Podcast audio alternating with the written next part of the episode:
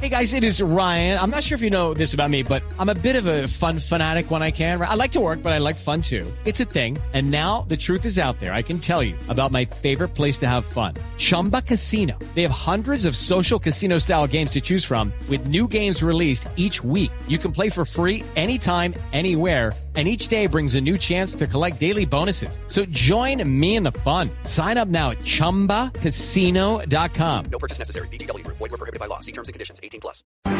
Hoy Colombia completa seis días de paro de campesinos, de papicultores, de lecheros y también de transportadores de carga.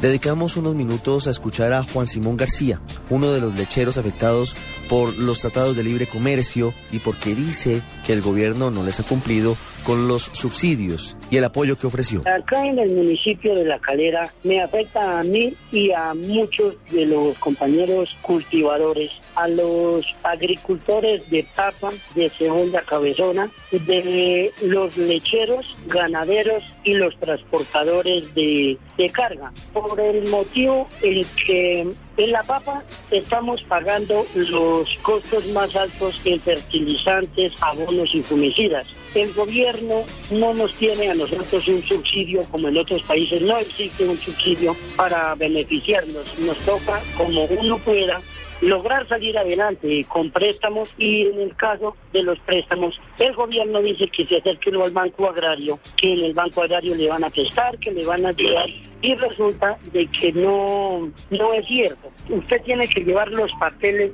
eh, igual que cualquier persona.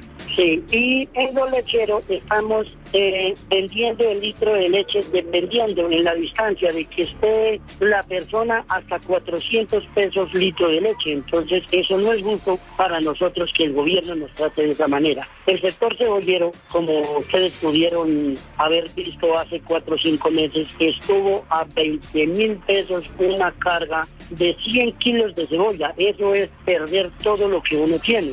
Y en el gremio transportador, los combustibles, los peajes, ya no dejan nada. Tener un vehículo de carga ya es trabajarle para el gobierno. Que el seguro, que los impuestos, que los peajes y el combustible, usted ya está trabajando a pérdida. Entonces, la idea es que el gobierno nos escuche y nos solucione, que solucione, que se siente a negociar, porque es que el gobierno, con su lema de que hasta que no haya despeje, que hasta que no esté en paz todo no va a negociar, en el momento se le va a salir de la manos porque como se dan de cuenta ya no es un departamento, son cinco o seis y se van a seguir sumando. Si no se sienta el gobierno a negociar, esto se puede formar un caos completo. No sé qué irá a enfrentar, pero la gente está decidida a hacer lo que sea porque nos están vulnerando nuestros derechos.